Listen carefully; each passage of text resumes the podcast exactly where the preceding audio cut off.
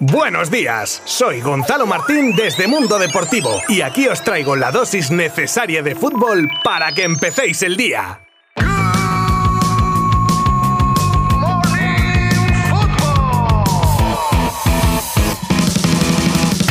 Termina la primera jornada de esta edición de la Champions y en ella jugaban ayer Real Madrid y Atlético de Madrid con cara y cruz para ellos. La cara se la llevó el Real Madrid, concretamente la cara de la fortuna, después de un baño en la primera parte por el Inter que dispuso de ocasiones para que el partido hubiese quedado casi sentenciado. Pero no sé qué tiene el equipo blanco en Champions que como el rival perdone acaba ganando y en este caso además para disgusto de los italianos de un modo muy Real Madrid, en los minutos finales. Es como si los merengues esperasen a que se desgastase el contrario y cuando cuando esto pasa, ¡zas! Gol y a casita. Y fue en el 88 cuando Rodrigo a pase sin dejarla botar de Camavinga metía el único gol del partido. Así que gracias al joven brasileño, bueno, y a un Courtois que en la primera parte salvó lo insalvable, el Madrid comienza su andadura en esta competición con tres puntitos muy ricos.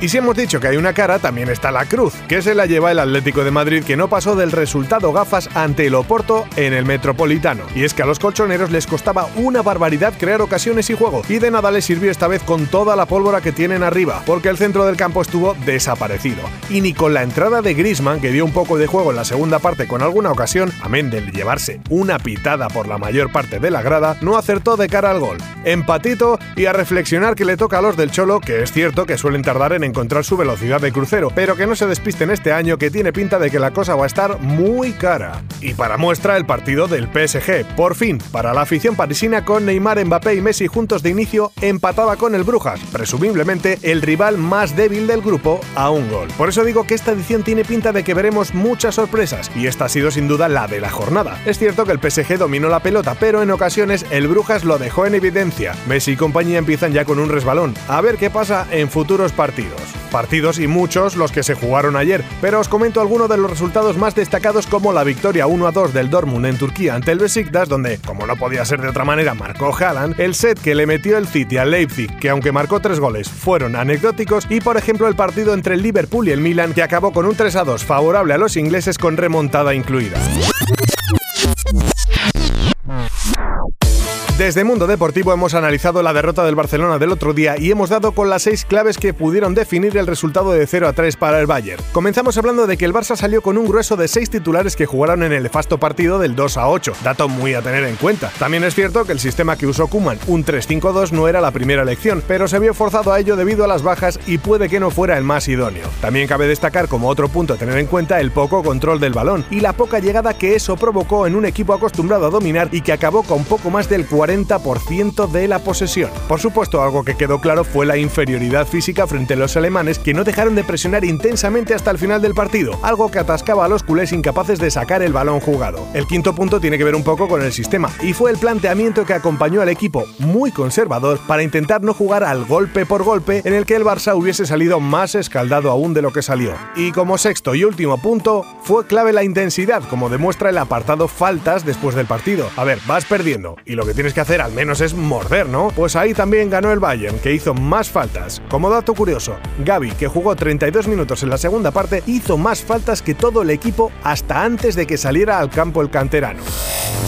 La mala suerte se ceba con el Barça y no podrá contar para las dos próximas semanas ni con Jordi Alba ni con Pedri, ambos lesionados en el partido de Champions del pasado martes.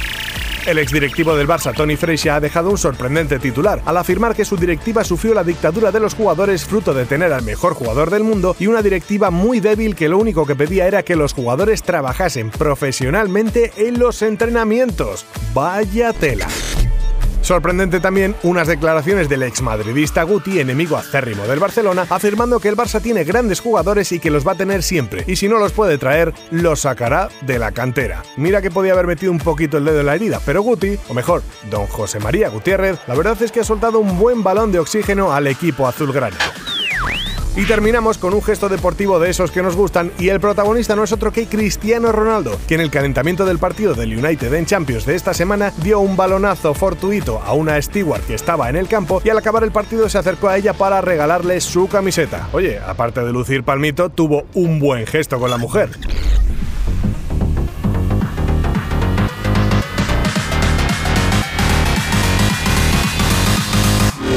Y hasta aquí el Good Morning Football de hoy. Mañana repasaremos lo que ocurra en la jornada de Europa League en la que participan Betis y Real Sociedad. Para seguirlo en directo, ya sabéis, como siempre, www.mundodeportivo.com y nuestras redes sociales.